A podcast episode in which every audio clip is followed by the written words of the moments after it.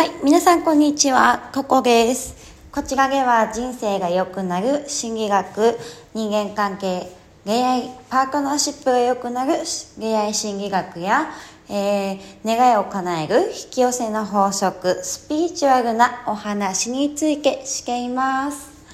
はい、皆さん、今年も今日で最後、12月31日がやってまいりました。どうだったでしょうか？今年は、今年はどんな一年を皆さんお過ごしになりましたでしょうか？えー、私、今年どんな風に過ごしたかな？ってちょっと思ったんですけど、まあ、今年はね結構多分普通に普通にというか結構、まあ、真偽の勉強や、えー、スピリチュアルな勉強に時間を多く使うことが多くて、えー、去年はねやっぱりその去年から私はちょっとカウンセラーとしてレビューを果たして今年で2年目となりますが、えー、去年はその真偽のね勉強を深くして今年はどっちかというとそうですね。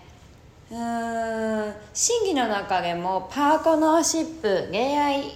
人間関係の心理学についてねちょっと勉強した年になったかなと思います。今年はねちょっとねあんまり行けなかったですけどそのパートナーとね今年はちょっとお別れした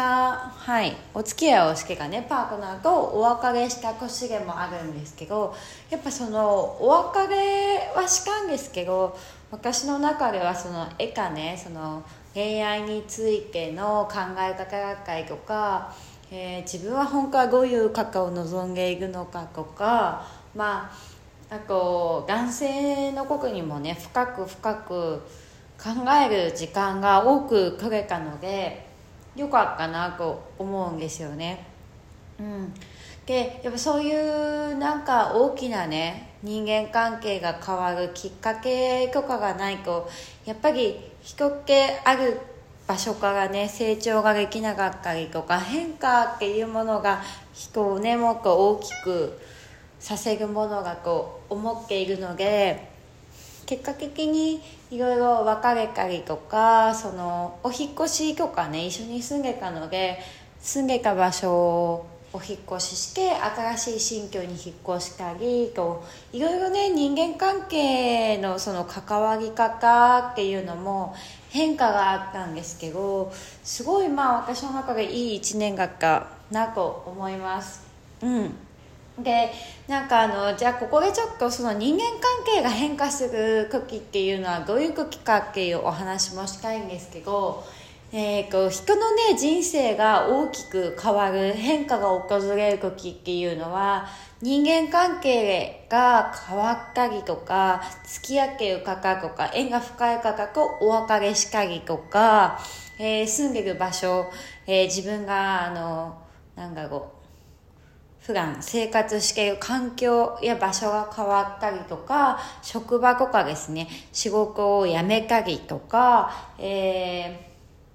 ー、あの仕事を辞めたりあとそうですね。うん。まあ、仕事を失ったりとか、まあ、いろいろそのあるわけなんですよね。で結構その変化の時は失うとかお別れするとか新しい場所に移動するっていう変化が必ずあるんですけどそれは結構人生が大きく変わるタイミングであの訪れると言われています、うん、で私今回全部それがねあったんですよね。で、まあ、彼とパートナーとお別れをしたっていうことと彼と一緒に仕事をしてる時があったのでそのそこの仕事も辞めましたし一緒に住んでたのでお引越しをしました。結構私の中で大きくねあの人間関係仕事住む場所って大きく変わったのが高校市の10月10月ぐらいだったんですよね。うん。でやっぱその時はショックを受けたり悲しかったりはもちろんして結構昇進してたっていうのもあるんですけどうんでもそういうきっかけがないと私新しい場所にも引っ越さなかったしで自分の新しい生活をね作っていこうってしなかったんですよね。で何だかんだ彼任せというか彼に人生をポイと投げてる人生をねちょっと多分来年も歩む結果になっちゃってたのかなと思うと、まあ、自分の中では良かったかなっていうもちろん悲しいとか寂しかったなっていうのはもちろん含めての良かったなっていうのがありました。はい。でなんかやっぱりあのやっぱ私はカウンセラーですからパートナーとの問題が起きた時とかってやっぱりそれでパートナー自身とパートナーと私の2人の問題だけじゃなくてあの結果的にはパートナーを抜かして私の中に持っている何かの問題があったりするんですね。で私の中に持っている何かっていうのは親との関わり方があったりとかその両親ですね。まあ恋愛私は女性なのであのーお父さんとの間での関係性がパートナーでの関係性だったりとかするですよ。でお母さんににあの自己肯定感。恋愛って自己肯定感がすごい大事だからうまくいくんだと思うんですけどその自己肯定感っていうのはやっぱお母さんから授かっているものなのでお母さんがあの小さい時たくさん褒めてくれた人っていうのはやっぱりパートナーとの中でやっぱりお互いにいい部分をね見つけ合っていけるっていう関係性を築くのが上手なんですけど私は多分そのねお父さんもお母さんの方も昔仲悪かったんですよね相当ね。まあ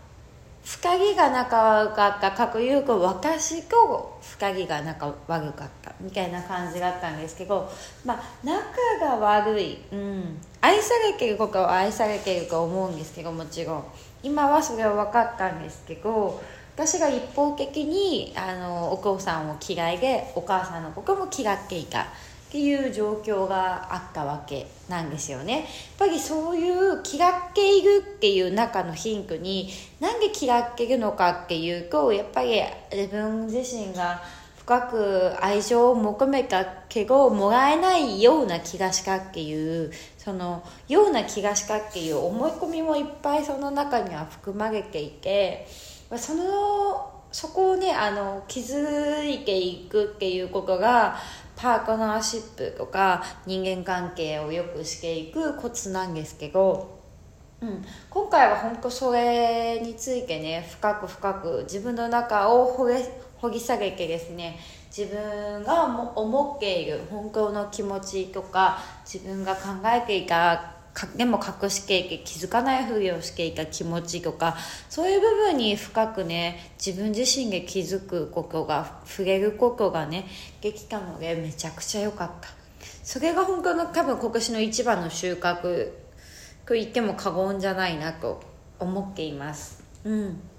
であの今年からねその恋愛とかパートナーシップのお話をねよくするようになって、まあ、今年からというかその約10月ぐらいからですねそのまあお別れしたぐらいからやっぱ私自身の中でそのパートナーシップ恋愛について考えるようになりやっぱりその家族関係について考える時間が増えたというかで自分の中での理想と現実のこのギャップはじゃあどこから来てるんだっていうことを追っていくっていうのがすごい大事かなと思ってそれを実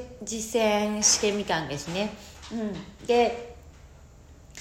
自分が男性についてどう思っている男性自身についてどう思っているか。で自分は女として女をどういうふうに自分が認識しているかっていうね部分を知れたっていうのがめちゃくちゃ良かったなって本当に思います。はいそんな感じで今年のね最後のラジオなんですけどまあ最後って言ってもね31日まだ終わらないのでまだまだあのラジオを撮っていきたいと思います。はい。そんな感じでとりあえず今回はこんな感じで締めようかなと。締まりは良くないかもしれないけどちょっと一回締めようかなと思います。それでは、えー、皆さん今日本日ですね。あと